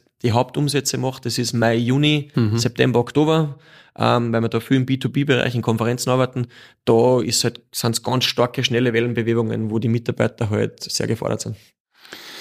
Wie schaffst du es dann, dass die Leute ähm, nicht die ganze Zeit davonrennen mit der Belastung? ähm, Zahlst du so gut, oder? ähm, ich glaube, ich glaube, die Kultur ist ganz wichtig und das Mhm. klingt auch immer so plump, weil man Herz draußen ja Employer Branding und es geht um die Unternehmenskultur, aber das ist was, was ich ganz stark vorlebe und auch da, und ich weiß nicht, ob ich das in einem anderen Podcast schon mal zitiert habe, ähm, zitiere ich einen Professor, den was ich gehabt habe beim Harvard, äh, das ist der Michael Tushman, das war unser Lehrgangsvorsitzender, und der hat immer gesagt, Culture eats strategy for breakfast. ähm, und das ist was, was bei mir hängen geblieben ist und das glaube ich ja wirklich so. Und ich glaube, du musst einfach als Chef muss ich das schon mal vorleben, glaubhaft, weil die sehen mich jeden Tag, die sehen ja spätestens nach drei Monaten, keine Ahnung, macht man der jetzt was vor, oder ist der wirklich so. Ja. Ähm, und ich habe zum Glück Leute dabei, eben wie in Stefan, der jetzt sieben Jahre in der Firma ist, in Sebi, der ist das sechste Jahr da, der Paul ist fünf Jahre da, also die, die Seniors, weil die haben sie natürlich auch verdient, ähm, die sind lange in der Firma und ich glaube, denen macht's auch Spaß, weil ich halt auch nicht der Chef bin, keine Ahnung, wenn jetzt einer mich fragt, kann ich nächste Woche Homeoffice machen, der was sagt, hey, was der, also ich, ich appelliere da ganz stark an die Eigenverantwortung von jedem und zum gewissen Maße an den, an den Hausverstand, dass jeder auch weiß, wie weit das er gehen kann. Und bei gewissen funktioniert es besser und bei gewissen funktioniert es nicht so stark. Ähm, aber ich glaube, du musst von der Unternehmenskultur das auch vorleben. Ähm, wir haben unseren Feel-Good Manager, das ist die Marina, ähm, die hat die Aufgabe, an Anführungszeichen, auch immer wieder ein bisschen reinzuhachen. Weißt du, wie schaut's auf der, auf der kulturellen, auf der soften Ebene aus? Wir haben jeden letzten Freitag bei uns den Agency Lunch, wo wir gemeinsam essen gingen. Ich zahle die Mitarbeiter zum Mittagessen was dazu. Ähm, wir schauen, dass wir natürlich auch äh, Feel-Good Days machen, einmal im Quartal. Wir waren da raften, wir gingen äh, zum Yoga, wir gingen irgendwo auf den Berg für einen Sunrise-Hike. Also die üblichen Ja, Geschichten, die ja, was man ja. eh gern macht. Und ich glaube, da bist du auch sehr gut aufgestellt, was das betrifft. Ähm, und unser Highlight, und das ist sicher auch ein bisschen ein, Mitarbeiterbindungstool, ist immer unser Year-End-Meeting. Mhm. Ähm, das was, das habe ich immer ein bisschen angeschaut von Mike John von Loop. Der hat das immer ganz cool gemacht in der Vergangenheit, bis ihm die Mitarbeiter äh, im Sinne der, der Masse davon galoppiert sind. Da hat er auch schon über 400 Mitarbeiter. Das Das ist schwieriger. Wahnsinn, Ähm, aber wir packen halt unsere Leute immer ein und fahren drei Tage irgendwo hin. Das plan ich ganz im Geheimen. Sag auch keinen, wo es hingeht und Ja. dann kommen wir jetzt in der Früh ins Büro. Das ist meistens im Dezember, vor Weihnachten. Und dann liegen die Boardingpässe am Tisch und letztes Jahr waren wir in Prag und das Jahr davor waren wir in Istanbul oder in Hamburg oder in Amsterdam oder in Barcelona. Und da reden sie heute noch drüber, weil Ja, das sind ja, halt coole Geschichten, sind aber immer Worktrips, das sage ich einmal ganz gut dazu, weil da nutzen wir unsere Year-End-Meetings immer, dass man jeder muss da präsentieren, also jeder Projektmanager kriegt eine halbe Stunde bis eine Stunde, um alle Projekte des Jahres den Mitarbeitern zu prä- präsentieren, weil jetzt haben wir eine gewisse Größe erreicht. Da weiß auch schon gar nicht mehr jeder, was jeder im Detail genau macht. Und, äh, und dann abends gehen wir natürlich feiern. Also noch nicht work hard, play hard. Sehr gut. Um das Thema Chakra 2 jetzt mehr oder weniger ein bisschen abzuschließen, ähm, und wer es vorher vergessen habe, in der Mitte des Golden Circles, warum. Warum äh, macht Chaka 2 das, was es macht? Exzellente Frage. Also ich, ich habe vorher die, die Gänsehautmomente angesprochen, ich habe vorher ein bisschen das angesprochen, dass wir halt, keine Ahnung, unsere Kunden oder unsere Mitarbeiter halt auch gern irgendwie äh, smilen sehen oder irgendwie sehen, dass sie eine, eine, eine Träne überdruckt. Auch das äh, kann genau sein. Das ist auch wichtig und das ist sicher auch zu einem gewissen Maße, warum wir das machen, weil logisch in 13 Jahren, und das wird dir wahrscheinlich ähnlich gehen, behaupte jetzt einfach mal, hat man genug Momente drinnen als Geschäftsführer oder als Gründer, wo man sich so fragt, ist das jetzt der richtige Weg? Mache ich das weiter oder keine Ahnung, habe ja an der Harvard Business School studiert und sehe, was, keine Ahnung, was ein Banker so verdient oder was einer macht, was halt in der Finanzbranche ist, Ja. dann müsste die morgen zusperren und sagen, ich, ich verkaufe den ganzen Spaß und geht zur Credit Suisse oder keine Ahnung. Aber das ist halt nicht. Weil ähm, für mich war die große Motivation, und das sage ich auch immer wieder, war die, war die Freiheit einfach, war wirklich auch dieser Gedanke, coole Sachen zu machen und keine Ahnung, mir taugen halt Brands wie, wie Boomer, mir taugen halt Brands wie, wie Audi, ich fahr selber an oder wie Red Bull, weil ich halt einfach die, die Founder-Story von Mateschitz so cool finde Ja. und natürlich, was der auch bewegt hat und was halt Red Bull macht und deswegen arbeite ich gern für so Kunden und ich glaube schon, das ist nicht aufgesetzt, dass die Kunden das halt auch merken, weil sie sagen, das, das, ja, keine Ahnung, mit Chaka oder mit, mit Martin Kasum oder mit Stefan Kirchtag oder mit Paul oder mit der Annika, mit die arbeite ich gern zusammen, weil die, die wollen auch gern mit uns als Brand arbeiten und ich denke, dass das sicher für uns auf eine gewisse Art und Weise das, das Warum ist, wieso wir in der Branche, äh, ja, ich sage mal, den Umständen entsprechend erfolgreich sind und wieso wir, glaube ich, auch seit 13 Jahren einen coolen Job machen. Ähm, ja, und für mich, wie gesagt, ist das Thema Freiheit halt immer die große Motivation gewesen, dass ich morgen sagen kann, jetzt packe ich zusammen und jetzt arbeite ich drei Wochen von, keine Ahnung, von einem anderen Ort und, und es funktioniert. Ja, hat man es wirklich? Also ich, ich, ich denke mir so, ja, man könnte theoretisch, aber ich weiß nicht, ob es wirklich stimmt. Also Ähm, ich, ich fühle mich nicht so frei, wie ich mir es ursprünglich gedacht habe, dass ich vielleicht einmal bin. ja, Auch jetzt mit nur sechs Leuten ja, oder fünf Leuten. Also wenn ich zurückschaue, wenn wir, wenn wir, wenn wir die Größe zwischen 5 und 10 gehabt haben, kann ich mir so ein bisschen reinfühlen, ist sicher, ist es einfach schwieriger, klar. Du brauchst, ich glaube, ein, zwei richtig gute, starke, die was du blind vertrauen kannst, die was halt für dich das, das, das Baby schaukeln in der Zeit, wo du nicht da bist. Weil, ähm, klar, ich kann mich zurückerinnern, wenn wir eine kleinere Agenturgröße gehabt haben, da bist du irgendwo eine Woche im Urlaub hingefahren, den Computer hast du sowieso immer aufgemacht, du hast immer deine E-Mails checkt und dann kommst du zurück und dann musst du noch, keine Ahnung, zehn mehr Brände löschen und irgendwie halt noch mehr Bälle jonglieren. Ja. Das hat sich zum Glück mit der Größe, was wir jetzt haben, oder seit der Pandemie echt ein bisschen eingependelt, weil wir, glaube ich, einfach eine Strukturen geschaffen haben, wo das passt. Und wenn mein Partner, der Stefan, in Urlaub ist, dann versuche ich natürlich ja mal den Rücken so frei zu halten, dass der, keine Ahnung, drei Wochen in Bali ähm, bestmöglich nie seine E-Mails checken muss, weil wir uns halt das gegenseitig zuspielen. Ich glaube, das ist der große Vorteil. Aber das Ähm, heißt, da musst du wieder voll reingrätschen dann ins Operative, oder? Oder können sie anderen auch schon ein wenig abgeben? Na, das können schon die anderen abfedern, aber ich glaube, gewisse Sachen wie, also das ist schon unser Vier-Augen-Prinzip auf dieser Leadership-Ebene. Ja. Alles, wenn es rund um Löhne geht, um Lohnverrechnung, um diese Finanzabrechnungsthemen, die liegen schon bei uns zwar. Ähm, und die spülen wir uns ganz gut zu, aber wenn da einer krank ist oder wird's, wie- keine Ahnung, ich habe mal Covid gehabt, der Stefan hat einmal Covid gehabt in der Phase, da haben wir uns natürlich ganz stark da unterstützt. Ähm, das sind sicher die Ausnahmephasen, wo es mir auch braucht. Ähm, aber das Freiheitsmoment, das habe ich eher damit gemacht, ähm, ja, keine Ahnung, also das fünf Wochen Urlaubsthema, so paradox wie es klingt und deswegen ist deine Frage ja richtig, ähm, das muss man sich halt einfach nicht stören und ich glaube, das gibt dem Gedanken und dem, dem, dem Mindset die Freiheit, die was ich halt einfach, glaube ich, auch brauche als kreativer Geist, um zu sagen, cool, ich kann das jetzt machen. Dass ich auf die letzten 13 Jahre, glaube ich, nie fünf Wochen Urlaub gehabt habe in der Woche, im, im Jahr, ist, glaube ich, auch klar, weil Urlaub, wie definierst du das? Work-Life-Balance, wie definierst du das? Also ist jetzt wirklich wichtig, dass ich da eine Trennung habe. Ja. Ähm, ja, ich, wenn ich, verschwimmt ja einfach, ja. Richtig, aber für mich ein konkretes Beispiel ist, wenn ich ins nächste Monat schaue, im März 23, und ich weiß jetzt nicht, wann der Podcast ausgestrahlt wird. Ähm, Nächste Woche. Also sehr gut. Dienstag. Gleich, äh, gleich mal.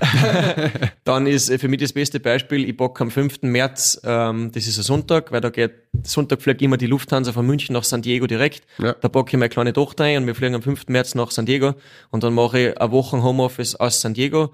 Dann fliege ich auf die South by Southwest, weil das einfach für mich eine Inspirationskonferenz ist in Austin. Und dann gehen wir zwei Wochen in Urlaub in Mexiko, der Jahresurlaub. Geil. Und am 26. März geht's wieder zurück. Ähm, und das sage ich jetzt nicht, um irgendwie, keine Ahnung, anzugeben oder sagen, hey, das ist so das coole Leben, weil das haben wir uns, glaube ich, alles hart erarbeitet und verdient. Aber das ist einfach das Schöne, dass das ein Selbstverständnis ist zwischen mir und dem Stefan in dem Fall oder einfach von mir und meine Mitarbeiter, dass ich mich da vor keinen rechtfertigen muss und ja, die Welt geht auch danach nicht unter. Also ich glaube, das ist, das ist das schöne, wichtige, ähm, ja, wenn ich dann am 26. März zurückkomme, es ist alles auch geregelt und es funktioniert auch ganz gut.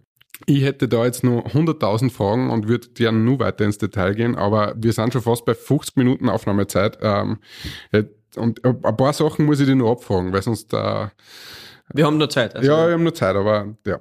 Ähm, du hast mir netterweise ein oranges Buch hergelegt, da steht drauf, so geht Leadership von Martin Kaswurm, 25 Wege zum Erfolg. Ähm, so wie ich es verstanden habe, ist das Buch quasi eine, ein Best-of oder zumindest ja ein Best-of von ähm, verschiedenen Wegen des Leaderships, die du im Zuge des Junge Wirtschaftspodcasts ähm, erfahren hast. Also Richtig. viele verschiedene kleine, große irgendwas Unternehmen aus dem Salzburger Raum. Salzburg, genau. genau und hast mit denen über Leadership äh, gesprochen. Ähm, das ist da zusammengefasst. Ich habe mich jetzt auch in, letzter, in den letzten zwei Jahren, glaube ich, intensiver mit Leadership äh, beschäftigt. Ähm, auf was ich draufgekommen bin, mhm. zu Beginn, wo man sich mit dem Thema Leadership auseinandersetzt, also, also fachlich jetzt, ja, wirkt es recht überwältigend, weil es hunderttausend verschiedene Ansätze, Prinzipien oder sonst irgendwas gibt. Ähm, jetzt nach zwei Jahren würde ich behaupten, es ist sehr viel das Ähnliche oder das Gleiche mit nur anderen Wörtern oder mit einem leicht anderen Schwerpunkten. Mhm. Meine Frage konkret ist, was sind deine persönlichen Leadership-Prinzipien oder was äh, aus diesem Unmengen an, an Ratgebern und sonst was, was ziehst du aus? Was sind vielleicht die A, 2, 3 ähm, ja, Prinzipien des Martin Kaswurm? Eine sehr gute Frage. Ähm, und auch da wieder breit gedacht und ich werde versuchen, das so ein bisschen zu pinpointen und, und, und, und wiederzugeben. Für mich hat diese Leadership-Reise oder die intensive Leadership-Reise eben mit 2018 begonnen, als ich in, in Amerika drüben diesen Executive MBA gemacht habe mit dem Schwerpunkt Leadership. Mhm. Ähm, und dieser Kurs im Detail hat auch den Fokus gehabt auf Program for Leadership Development. Ähm, und da ist wirklich auch eineinhalb Jahre nur um das Thema Leadership gegangen. Aber halt aus dieser Harvard Business School Brille. Und in Harvard ist die Schöne, du sitzt da nicht in der, in der, in der Klasse drinnen und dann redet irgendeiner was von Theorie, sondern da ist alles auf dieser Case Study Method aufgebaut. Das mhm. heißt, du schaust immer konkrete Businessfälle an und schaust, wie diese Person, dieser Leader oder diese Führungskraft äh, reagiert. Schlecht oder gut. Und dann sitzt zu 160 in deinem Klassenzug, also 80-80 drinnen und dann sagt der, Saudi-Arabier sein Input und der Russe sein Input und der Ami sein Input und die Frau und der Mann und der Senior und der Junior und somit baust du so ein bisschen deine Welt zusammen. Ja. Und das ist das, was eigentlich für mich das erste Mal interessant war ist, weil genau das, was du gesagt hast, jeder sieht es anders. Um, ähm, und für viele ist der Weg richtig und für andere ist der Weg richtig, weil für einen Saudi ist eher das Top-Down das Richtige, weil es in Land halt so ist, weil es kulturell ist. Und für den Westeuropäer ist eher hey, Eye-Level und Fördern und Fordern und Open-Door-Policy und diese Geschichten halt wichtig, weil Arbeitnehmermarkt ganz stark und sowieso keine Arbeitslosen und also deswegen ist er immer was, was ich jetzt nicht über einen Kamm scheren kann, was einfach so situativ zu betrachten ist. Ähm, was mir brutal viel geholfen hat, ist, ähm, ich darf ja zum Glück an, in Seekirchen draußen an der Privatuni unterrichten, ähm, die MBA-Studenten im Bereich Leadership und da geht's halt viel von der Theorie auf, was heißt eigentlich Leadership, was sind die theoretischen Ansätze von verschiedensten Personen, mhm. die was ich vielleicht da in meinem persönlichen Stil gar nicht so stark supporte, aber die was einfach zu diesem kompletten Leadership-Bild auch dazugehören. Was ich jetzt für mich herausgefunden habe in der Zeit, wo ich in der jungen Wirtschaft den Podcast geführt habe und das Buch ist eigentlich ein Zufallsresultat daraus gewesen, weil ich wollte immer ein Buch schreiben, habe aber nie richtig gewusst, über was soll ich schreiben, habe mir gedacht, boah, über mich selber ein Buch, das ist schon ein bisschen abgehoben, das braucht jetzt auch nicht. Ähm, und durch das hat sich das eigentlich mit dem Podcast ganz gut ergeben, weil man gedacht habe, das sind 25 plus meine, also 24 coole Geschichten, in Kurzform, weil die haben ja alle nur zehn Seiten, mhm. ähm, wo jeder so ein bisschen wiedergibt, äh, wie hat er gegründet und wie führt er sein Team. Und ähm, wenn ich da vielleicht jetzt aus diesen 70 Gesprächen, die es jetzt waren, so ein Best-of zusammenbaue, das was für mich auch passt, wo ich sage, okay, damit kann ich mich identifizieren, ähm, dann würde ich sagen, sind da sicher die Themen dabei, die was ich vorher schon angesprochen habe. Und das, glaube ich, hat gesagt, ein oder zwei Gäste aus dem Podcast, die was einfach für mich ganz gut zutreffen, das war das Wort oder diese, diese, diese, dieser Satz fördern und fordern Mhm. Ich glaube, es ist ganz wichtig, dass man die Mitarbeiter Möglichkeiten gibt, dass man sie ausbildet und dass man sie weiterentwickelt, ähm, aber dass man es zu einem gewissen Maße halt auch äh, fordert und halt in ihrem eigenen Tun so challenged, dass sie sich auch weiterentwickeln. Ähm, und das ist das, glaube ich, was ich ganz stark schon immer gemacht habe.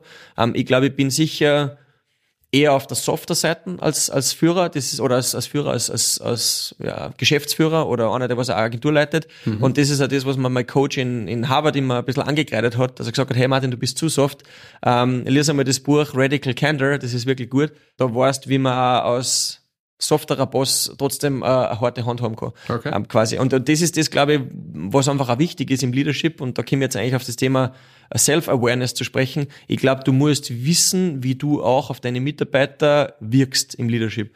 Ähm, und das ist für mich ein wichtiges Prinzip gewesen, einfach das zu verstehen, damit ich einfach auch weiß, hey, wie komme ich auf die Mitarbeiter oder wie komme ich bei den Mitarbeitern an? Weil ähm, der Stefan führt anders wie ich, du führst anders wie, keine Ahnung, die Annika bei uns. Und das ist auch gut so, weil jeder kommt oder jeder schafft es auf seine Art und Weise, die Mitarbeiter zu berühren ähm, oder halt auch zu fördern und zu fordern. Ähm, und deswegen sind das für mich, glaube ich, auch die, die, die wichtigsten Aspekte in dem Zusammenhang. Ähm, ich könnte da natürlich ähm, noch viele, viele mehr Beispiele aufzählen. Ich glaube, dass wenn Mitarbeiter mich beschreiben würden, was so meine Leadership Skills ausmacht, dann ähm, glaube ich, ist das sicher sehr stark einfach diese Authentizität. Ich glaube schon das encouraging, also wirklich auch Leute zu sagen, hey, ihr könnt selbst gestalten, ihr könnt selbst bei uns Sachen bewirken, ähm, aber halt mit der notwendigen, ich würde nicht sagen Strenge, aber mit der notwendigen Genauigkeit, weil ähm, wir wollen ja da nicht, und da nehme ich immer die Geschichte von den drei kleinen Schweinchen, das Märchen, wir wollen ja ein Zirkelhaus bauen und nicht irgendwie ein Strohhaus, wo der Wolf kommt, der was umblost, sondern wir lassen uns mehr Zeit und wir bauen ein Zirkelhaus und das war immer mein Credo, auch bei Chaka und bei alle Themen, die was ich mache. Das dauert vielleicht ein bisschen länger, aber dafür ist es, wie sagt man, äh, ist bewährter auf Zeit.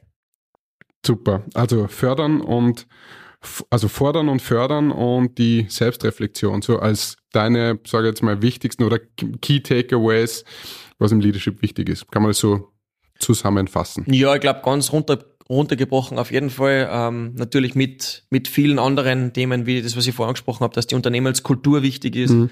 ähm, dass es schon wichtig ist in unserem Business, so auf Augenhöhe zu kommunizieren und wirklich auch äh, nicht von Top-Down halt zu sagen, hey, ich bin jetzt der Chef und wer bist du, sondern ähm, ich glaube, das können wir einfach heutzutage auch, können wir uns gar nicht mehr leisten in unserer Branche, weil ja, wir brauchen gute Leute und gute Mitarbeiter und ich würde nicht das Wort Familie in den Mund nehmen, weil das ist glaube ich auch nicht, weil Familie ist eine Familie, aber wir versuchen schon bei uns in der Firma so an, an sie nennen es immer der Chaka-Vibe, also unseren Chaka-Vibe einzubringen und wir sind halt glaube ich eine Community an sich, wo jeder sich auf den anderen verlassen kann und wo man am Abend einmal gemeinsam auf ein Bier trinken, äh, auf ein Bier gehen kann, weil ich halt einfach weiß, hey, das sind auf eine gewisse Art und Weise so like-minded Individuals, die was ähm, ja das Leben ähnlich sehen und die gleichen Probleme gerade haben und die gleichen Challenges.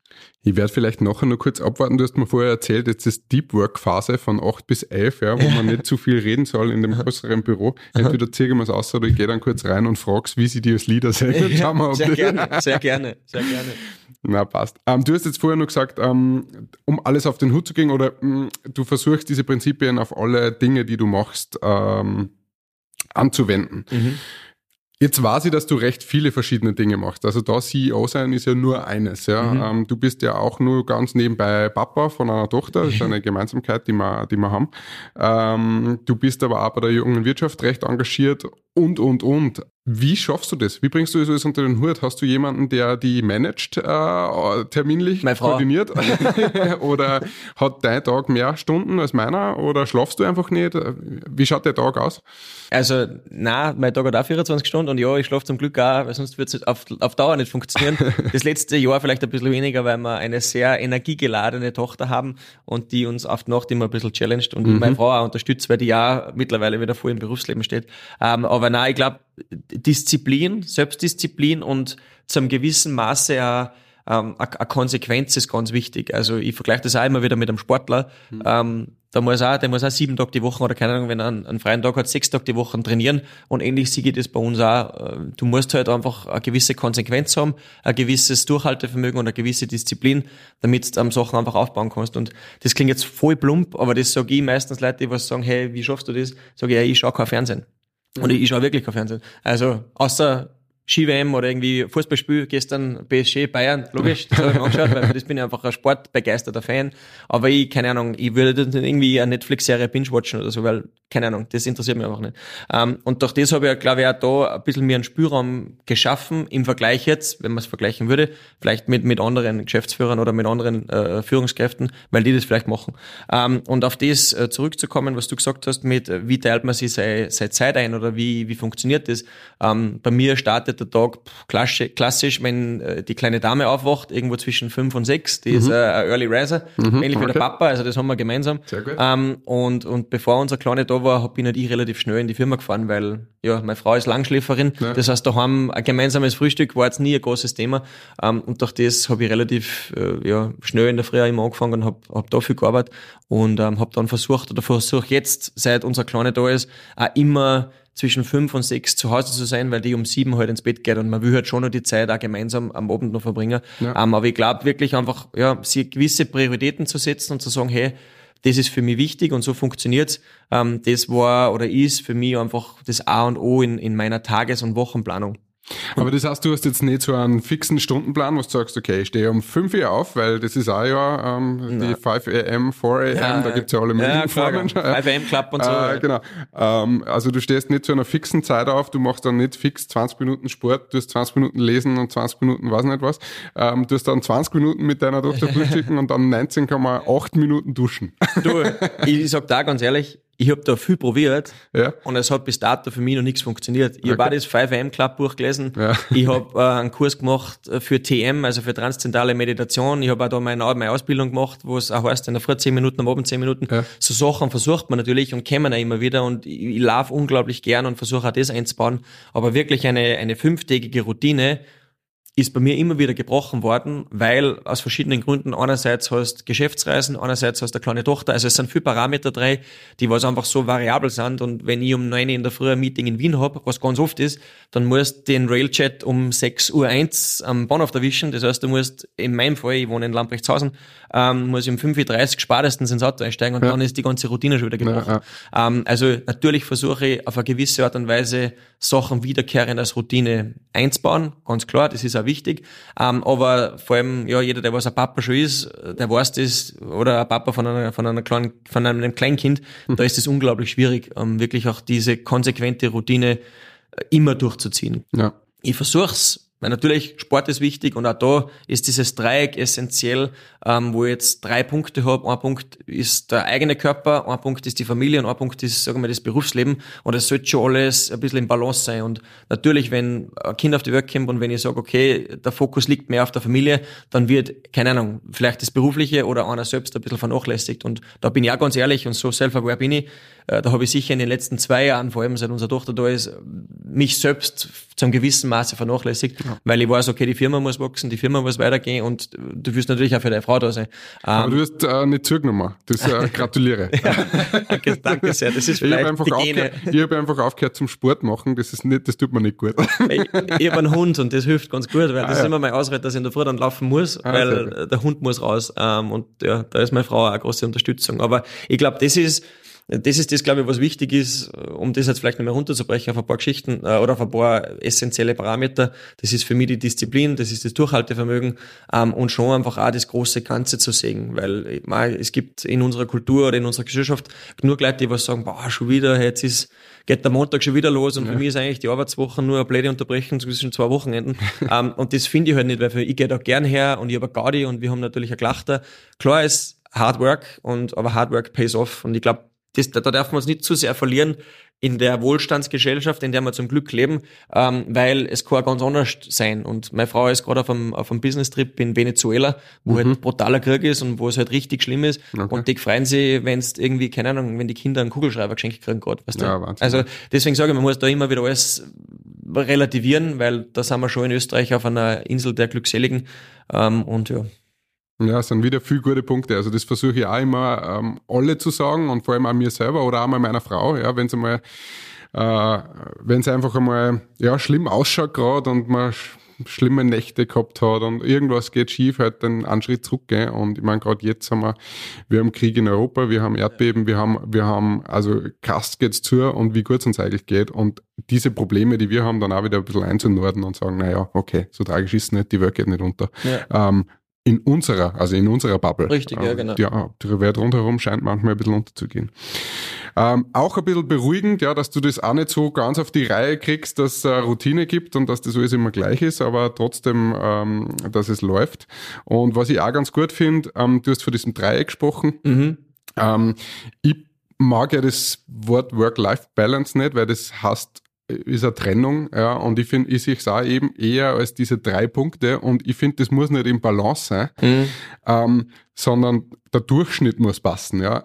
Ähm, es gibt Zeiten, da ist halt einfach, ja, Familie wichtig. Wenn das Kind krank ist, dann musst du agieren. Mhm. Oder es gibt Zeiten, wo Projekte anstehen, da musst du halt reinhackeln und auf alles andere einmal verzichten und hoffen, dass zum Beispiel die Familie geschaukelt wird von jemand anderem daheim oder sonst was.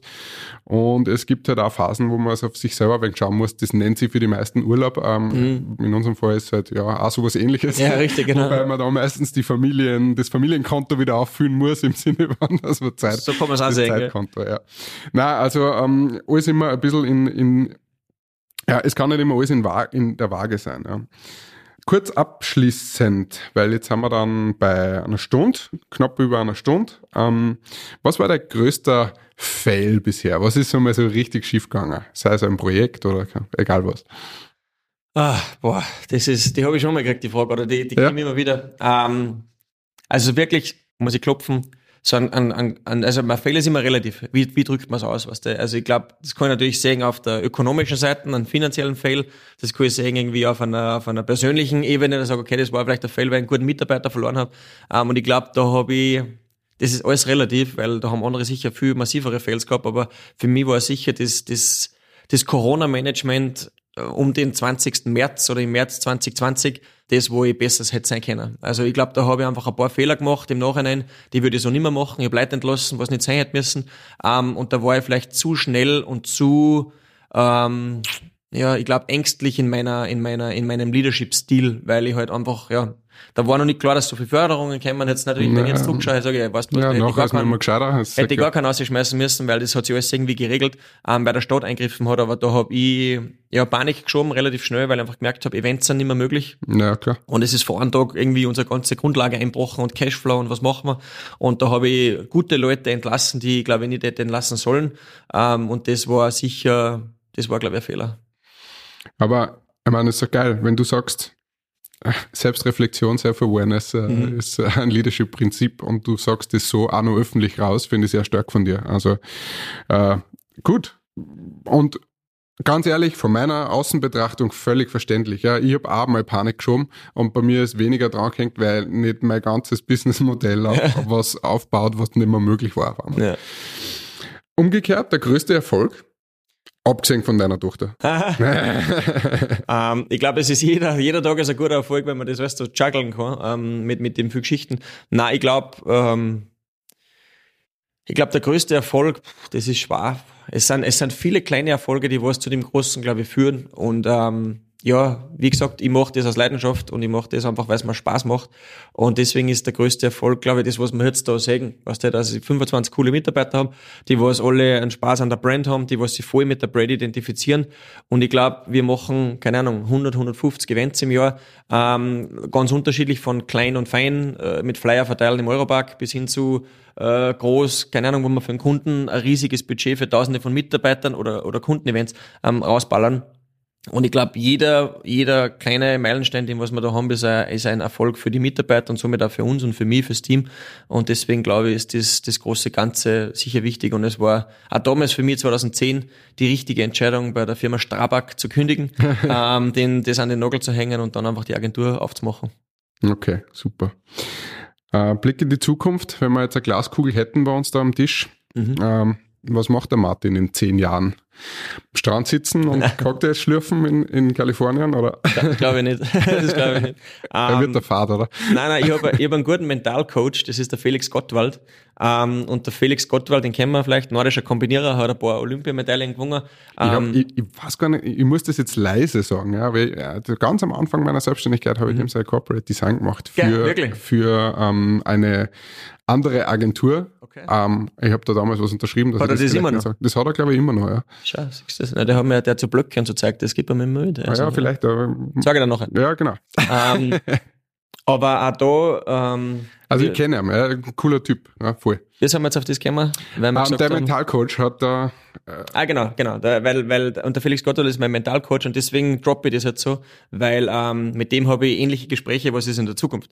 ja, Und mit dem Felix rede ich ja da immer gerne über das, was ist, wenn ich 50 bin. mhm. Und ich habe halt ihm damals gesagt, ganz confident, wie ich mit ihm in dieses Mentalcoaching gegangen bin, das ist jetzt schon wieder eine Zeit lang her, ähm, also es war vor ein paar Jahren, habe ich gesagt, hey Felix, wenn ich 50 bin, dann will ich äh, frei sein und dann will ich am Strand, wie du sagst, sitzen und Cocktails schlürfen und hin und her und deswegen muss ich jetzt, keine Ahnung, nur 20 Jahre richtig Gas geben und reinhackeln. Und dann hat er mir mal auf den Boden der Tatsache zurückgeholt und hat gesagt, hey, wenn du 50 bist, ist deine Tochter ähm, 15 oder 20, dann hat die, glaube ich, andere äh, äh, irgendwie Überlegungen als mit dir abzuhängen, weil ich immer gesagt habe, dann habe ich Zeit für die Familie Ja, oder ja. fürs zweite, dritte oder was auch immer Kind. Ähm, und dann hat er gesagt, nein, nein, du musst das ein bisschen umdrehen, du musst dir jetzt Zeit nehmen für, für deine Tochter, du musst dir jetzt Zeit nehmen, weil jetzt ist die, die wichtige Zeit, wo sie die ja braucht.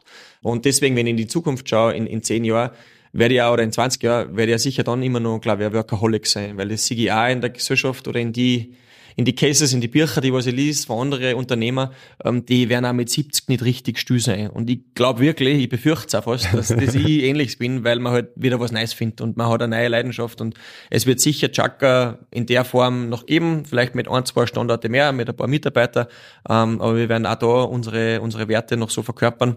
Und ich werde hoffentlich auch ein, zwei Side-Projekte haben, die was mit challengen, die was mir taugen. Ähm, so wie das Stichwort junge Wirtschaft, das fadet ja bei mir in zwei Jahren aus, weil dann bin ich auch in Richtung 40 und dann soll auch gern das ein, ein junger, motivierter Unternehmer aus Salzburg machen, der was wieder neue Impulse bringt. Ähm, und auch dann werden sie für mich wieder neue Türe, Türen und Tore aufmachen ähm, in andere Bereiche, mit anderen Netzwerke, die was mir, glaube ich, Spaß machen. Aber ja, ich glaube auch da, für mich ist wichtig, und das ist so ein Credo bei mir, ähm, Stillstand ist Rückschritt und man muss, glaube ich, in sich investieren, wenn man in seine Zukunft glaubt, im Bereich der Ausbildung. Und das werde ich ja in der Zukunft machen, weil wir stehen, wir stehen oder wir sind in so einer spannenden Zeit, wo irgendwie jeden Tag, vielleicht nicht, aber jede Woche sie die Welt neu erfindet, mit, mit ChatGDP und AI und was nicht alles daherkommt. Auch das wird unsere Agenturbranche in der Zukunft noch verändern.